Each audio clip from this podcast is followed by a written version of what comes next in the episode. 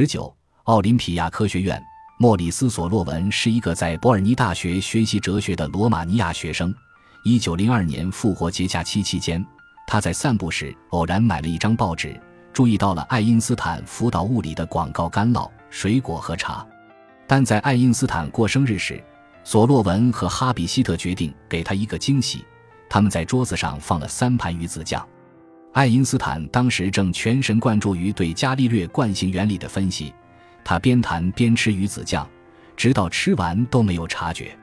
哈比希特和索洛文面面相觑。你知道你刚才一直在吃什么吗？索洛文终于忍不住问了一句。我的天！爱因斯坦惊呼：“是著名的鱼子酱啊！”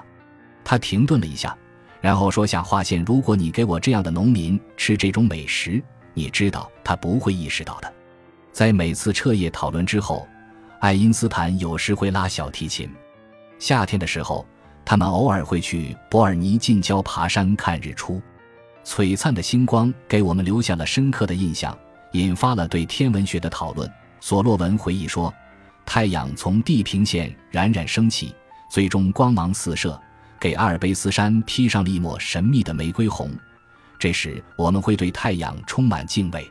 然后，他们会等待山上的咖啡馆开门。”喝点黑咖啡，然后下山开始工作。有一次，索洛文没有参加原定在他的住处举行的聚会，因为他忍不住去听了一场捷克四重奏团的音乐会。他留下了一张拉丁语便条，上写“只以煮老的鸡蛋和问候作为补偿”。爱因斯坦和哈比希特知道索洛文对烟草恨之入骨，他们报复性的在索洛文的房间抽烟斗和雪茄。并把他的家具和器皿落在床上，致以浓烟和问候。他们用拉丁文写道：“索洛文说，他回来时几乎笼罩在重重烟雾之中。我差点窒息过去，连忙把窗户打开，从床上挪下几乎堆到天花板的东西。”索洛文和哈比希特成了爱因斯坦终身不渝的朋友。爱因斯坦后来和他们一起回忆我们令人愉快的科学院。他要比我后来近距离了解的那些体面的科学院少一些幼稚。爱因斯坦岁生日时，这两位同事从巴黎给他寄了一张明信片。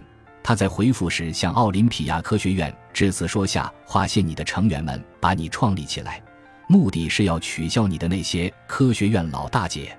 我通过多年细心观察，才完全懂得了他们的嘲讽是多么切中要害。”奥林匹亚科学院的阅读书目中有一些文学经典，其中包含的若干主题可能是爱因斯坦所欣赏的，比如索福克勒斯关于反抗权威的悲剧《安提戈涅》，塞万提斯描写的与风车顽强作战的英雄《堂吉诃德》。不过，三位科学院院士阅读的书籍大都在探索科学与哲学的交界：休谟的《人性论》，马赫的《感觉的分析》。和力学史评斯宾诺莎的《伦理学》，庞加莱的《科学与假设》等等。正是在阅读这些著作的过程中，年轻的专利审查员自己的科学哲学也日趋形成。爱因斯坦后来说，这其中对他影响最大的是苏格兰经验论者大卫休谟。休谟遵循着约翰洛克和乔治贝克莱的传统。对一切不能直接由感官感知的知识都表示怀疑，在他看来，甚至显而易见的因果律都是可疑的。他认为那只不过是心灵的习惯。虽然两个球可以按照牛顿定律所预言的方式一次次发生碰撞，但严格说来，这并不足以让人相信下一次碰撞也是如此。爱因斯坦指出，休谟清楚地认识到。像因果性这样一些概念，并不能通过逻辑方法从我们的经验知觉中导出。这种哲学有一个版本被称为实证论，它否认超出直接经验的任何概念的有效性。至少在一开始，它对爱因斯坦很有吸引力。相对论以实证论的方式表现出来。他说，这一思路对我的工作有很大影响，特别是马赫和休谟。我曾在发现相对论之前，以极大的热情和赞叹研读过休谟的人性论。休谟还将其严密的怀疑运用到时间概念中。他认为，说时间绝对存在着，与可观察的物体无关，这是没有意义的。有相继的观念和印象，我们形成了时间的观念。休谟写道：“单纯的时间本身是不可能出现的，绝对时间不存在。”这种思想后来在爱因斯坦的相对论中得到了印证。不过，较之时间观念，休谟更为一般的洞见对爱因斯坦的影响更大，即谈论无法通过知觉和观察来定义的概念是危险的。由于受到康德著作的影响，爱因斯坦加深了对休谟的认识。早在上小学的时候，塔尔梅就向他介绍过这位德国的形而上学家。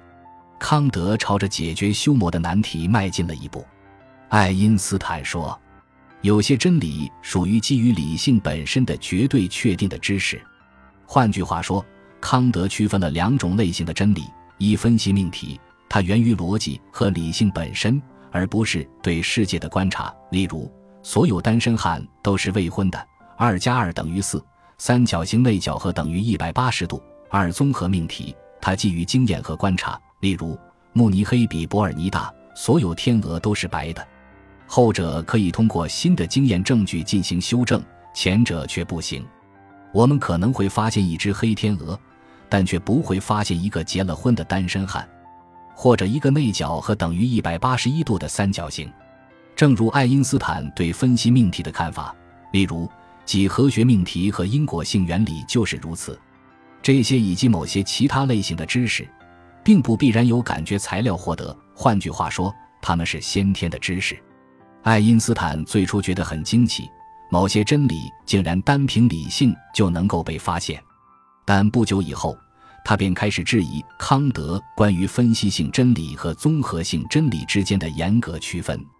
几何学处理的对象似乎与感官知觉的对象没有什么不同。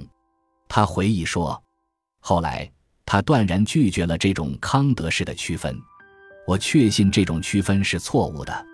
他写道：“一个看起来是纯粹分析的命题，比如三角形内角和等于一百八十度，在非欧几何或在弯曲空间中竟然是错误的。正如他后来谈论几何学和因果性时所说。当然，今天每个人都知道，这些概念并不包含康德赋予他们的确定性和内在必然性。”马赫把休谟的经验论向前推进了一步。马赫是奥地利物理学家、哲学家，在贝索的敦促下，爱因斯坦研读了他的著作。马赫是奥林匹亚科学院最受欢迎的作者之一，他为爱因斯坦灌输了对常识和习见的怀疑态度。这种怀疑态度也成了爱因斯坦创造性的一个标志。爱因斯坦后来指出，他的影响主要是宗教上的。爱因斯坦信仰斯宾诺莎的那个无可名状的上帝，它反映在令人敬畏的美、合理性和自然律的统一性之中。和斯宾诺莎一样，爱因斯坦并不相信一个会对我们的日常生活进行赏罚干预的人格上帝。此外，爱因斯坦还从斯宾诺莎那里获得了一种决定论的信念，即一旦我们彻底了解自然律，就会明白原因和结果都是不可变的。上帝不掷骰子。以及不会让任何事件随机或不确定的发生。斯宾诺莎宣称，一切事物都由神圣的自然的必然性所确定。甚至当量子力学似乎表明这是错误的时候，爱因斯坦也坚信它是正确的。